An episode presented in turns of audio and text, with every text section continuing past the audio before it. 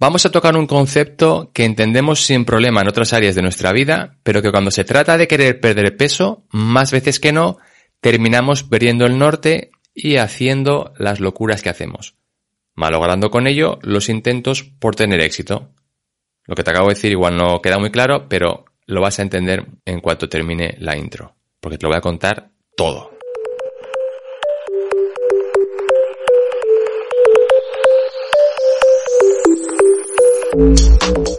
Frecuencia Fitness, el lugar de encuentro semanal para estar al día de todo lo relacionado con la nutrición, hábitos saludables y entrenamiento de fuerza. Con Daniel Rubio. Frecuencia Fitness. El podcast de cada semana. Aprende a estar más fuerte y no comer tanta comida. ¡Empezamos!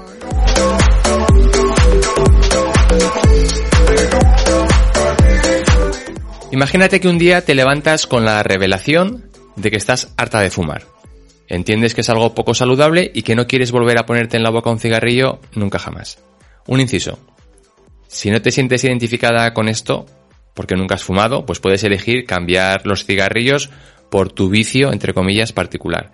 igual es el café, o la cerveza, o el vino, por ejemplo. Dicho esto, sigamos con el ejemplo de los cigarros y el fumar. Desde ese momento mantienes tu promesa hecha a ti misma y no vuelves a fumar. Tu sorpresa viene con el paso de los meses, cuando cada vez que repasas tus gastos, tus gastos mensuales, descubres la cantidad de dinero que habías venido gastando en comprarte esos paquetes de tabaco durante años y que ahora estás ahorrando y, lo tienes disponible. En tu idea original, el motivo principal para dejar de fumar era el de recuperar tu salud. El tema dinero era algo que no entraba en esos planes, pero que ha ocurrido de manera automática, lo quisieras o no, por el simple hecho de haber dejado de fumar.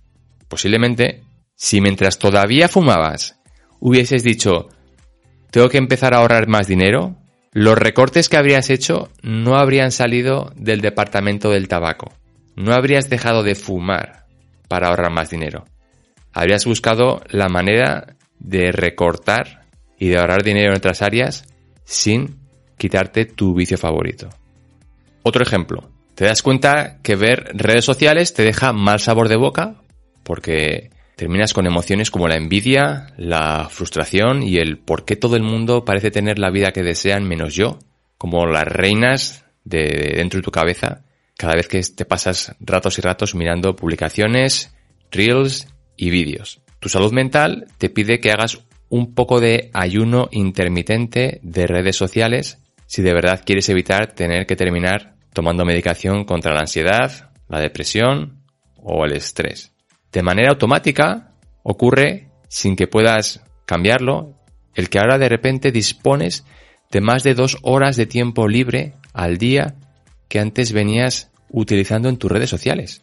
igual que hemos hecho con el ejemplo anterior del fumar, si alguien te hubiera dicho que tenías que organizar mejor tu tiempo para poder sacar dos horas diarias libres, seguramente habrías pasado un mal trago intentando arañar minutos de aquí y de allá, mientras que la mayoría de tus dos horas diarias de redes sociales se mantenían intocables.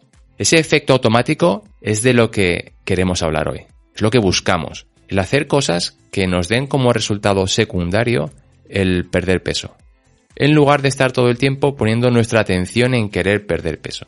Una dieta de 12 semanas, que luego la mayoría de las personas alargan como un chicle durante meses y meses hasta que no pueden más, explotan y se pasan varios días, semanas o meses en el extremo opuesto, donde no hay límites y todo vale, es el mejor ejemplo de poner atención en querer perder peso. Lo que tú de verdad quieres es que te ocurra como en esos dos ejemplos. Hacer cosas que te traigan como efecto automático el perder peso sin que tú tengas que estar pendiente de ello. Si solo te vas a quedar con una idea de todo el episodio de hoy, que sea la siguiente. La obsesión por querer perder peso es lo que trae por la calle de la amargura a tantas personas que intentan en vano perder peso. Para remediar eso, para cambiarlo, vamos a ver las cuatro cosas que de ponerte a practicarlas desde hoy mismo conseguirán que perder peso pues termina ocurriendo casi por accidente, aunque no estés pendiente de ello. La primera, y ya de entrada, un choque a tu sistema de creencias. Para empezar a perder peso, tienes que dejar de hacer dietas restrictivas.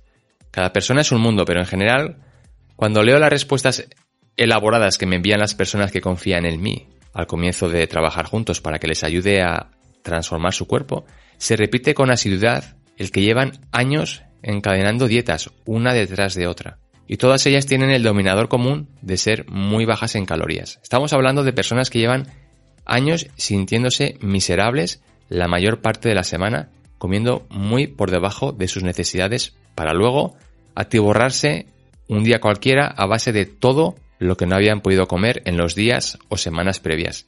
Y vuelta a empezar. Hay que dejar que tu metabolismo y tus hormonas vuelvan a funcionar de la manera más óptima. Y eso pasa por comer tantas calorías como tu cuerpo necesite, que ya te digo, son unas cuantas más que 1000 o 1200 calorías. La segunda, es necesario tener una relación fantástica con la comida. Y he dicho fantástica en mayúscula, lo tengo aquí escrito en el papel en mayúsculas. A día de hoy, tu relación con ella es parecida a la que todos hemos tenido en algún momento de nuestras vidas con esa persona a la que etiquetábamos como ni contigo ni sin ti. Porque cuando estábamos con ella, la mayor parte del tiempo eran discusiones y malos rollos, pero en cuanto llevábamos varios días sin ella, pues sentíamos que nos habían quitado una parte de nosotros y la desesperación y ganas de volver a verla crecían de manera exponencial. Esa relación tóxica con la comida tiene que transformarse en una relación normal. Hay que trabajar en lograr que tu día y tus noches no giren en que vas a comer dentro de dos horas o qué querrías comer pero no puedes comer porque sería saltarte tus propias reglas o cualquier otra cosa de esas que te estás repitiendo constantemente para calmar los gritos silenciosos dentro de tu cabeza. Cuando tienes una relación armónica con la comida, lo que haces es pensar en ella cuando se acerca el momento de prepararla algo para comer o pensar en ella cuando estás comiendo y poco más, que es justo al revés de cómo se suele hacer cuando tu vida gira en torno a perder peso. La tercera, tienes que rodearte de personas que ya actúan de la manera que tú querrías ser. El famoso eres la media de las cinco personas con las que pasas más tiempo, pues se cumple. A pesar de que nos gusta creer que nosotros, cada uno de nosotros, somos menos influenciables que el resto de la población y que a pesar de rodearnos de según qué compañías somos impermeables a sus hábitos, pues no, no es así.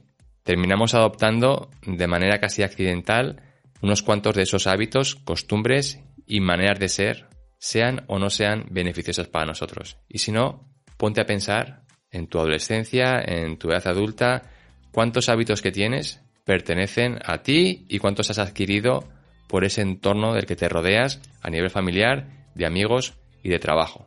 Y viceversa. Si te rodeas de personas que les gusta levantarse y entrenar en ayunas, aunque sea domingo, terminarás haciendo lo mismo que ellos, porque te arrastrarán.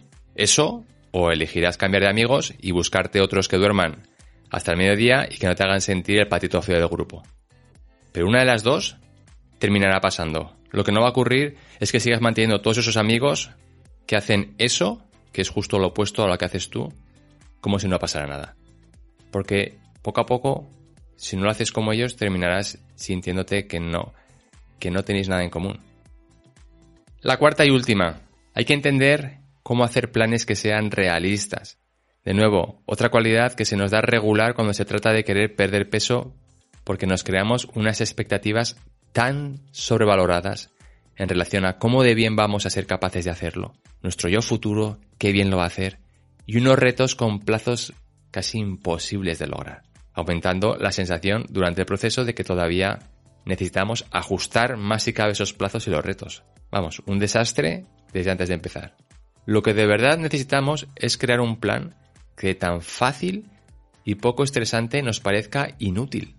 Ese es el plan que quieres hacer. Pero ese es el plan que rara vez harás si no tienes a alguien detrás en quien confiar y que te esté asegurando una y otra vez que ese es el plan que tienes que hacer, que no tienes que complicarlo más, que no tienes que quitar, quitar más cosas o añadir más cosas, que tienes que hacerlo así de sencillo, así de fácil, así de, entre comillas, inútil, porque no lo es, aunque lo parezca. Si trabajas en esos cuatro puntos, Perder peso y transformar tu cuerpo se convertirá en algo automático, te lo aseguro.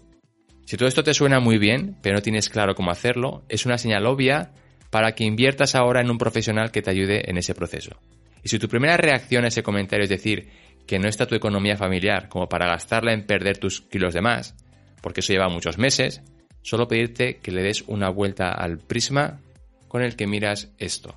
En lugar de verlo como menudo gasto más superfluo, el contratar a alguien para que me ayude a perder peso con la de gente que yo conozco que lo ha hecho sin ayuda, y con la de vídeos que tengo guardados en de YouTube e Instagram que son gratis, míralo como la inversión que estás haciendo ahora para disfrutar de tu pensión de salud en los últimos 20 años de tu vida. Ojo, que 20 años se pueden hacer muy largos si estás convaleciente o eres alguien que necesita tomar una docena de pastillas cada día. Imagínate, por un minuto, la cara con la que tu yo futuro, ese de cuando tengas ya 70 años, mirará a este momento actual, que entonces será pasado en tu vida, recordando la montonera de excusas en las que vivías por no querer invertir ese dinero en mejorar tu salud. De verdad, visualiza esa escena, porque a pesar de que yo no soy una pitonisa ni puedo ver el futuro, las opciones de que termine produciéndose van elevándose y aumentando con cada nuevo día que dejas pasar sin querer ponerte manos a la obra. Y si no lo crees, ahora mismo piensa en alguna de esas decisiones que tomaste hace 20 años, atrás, o que no tomaste. Y piensa qué, qué dirías ahora mismo a ese yo tuyo de hace 20 años, por haber hecho eso o dejado de hacerlo. Porque seguramente te darías una buena colleja en la cabeza y decir, espabila, espabila, hombre, que mira en la situación en la que estamos ahora por haber hecho eso entonces. Pues te aseguro que, que dentro de 30 años, dentro de 40 años, ese yo futuro que cuando tengas 70, la colleja que te va a dar va a ser de las que hacen afición. Así que nada más, si quieres que sea yo el que te acompañe en el proceso, puedes enviarme un correo a la dirección electrónica info me cuentas tu caso, te cuento mis servicios y si alguno te interesa nos ponemos a trabajar codo con codo. También recordarte que tienes contenido gratuito diario en mi cuenta de Instagram. Si nunca antes has visto cuál es, pues me encuentras bajo el nombre de Frecuencia Fitness 40. Ese 40 es con número. Y por último, recordarte que cualquier acción por tu parte ayuda a que este podcast llegue a otras personas y es de agradecer, de verdad, es de agradecer mucho. Así que compartirlo en tus redes sociales, en grupos de WhatsApp, de Telegram o de la aplicación que sea. Dejar un comentario, evaluación de estrellas, suscribirte a la plataforma del podcast desde la que lo escuchas. Todo suma y todo ayuda. Así que nada más, que tengas una semana fantástica, en mayúsculas, y nos vemos en 7 días. Chao.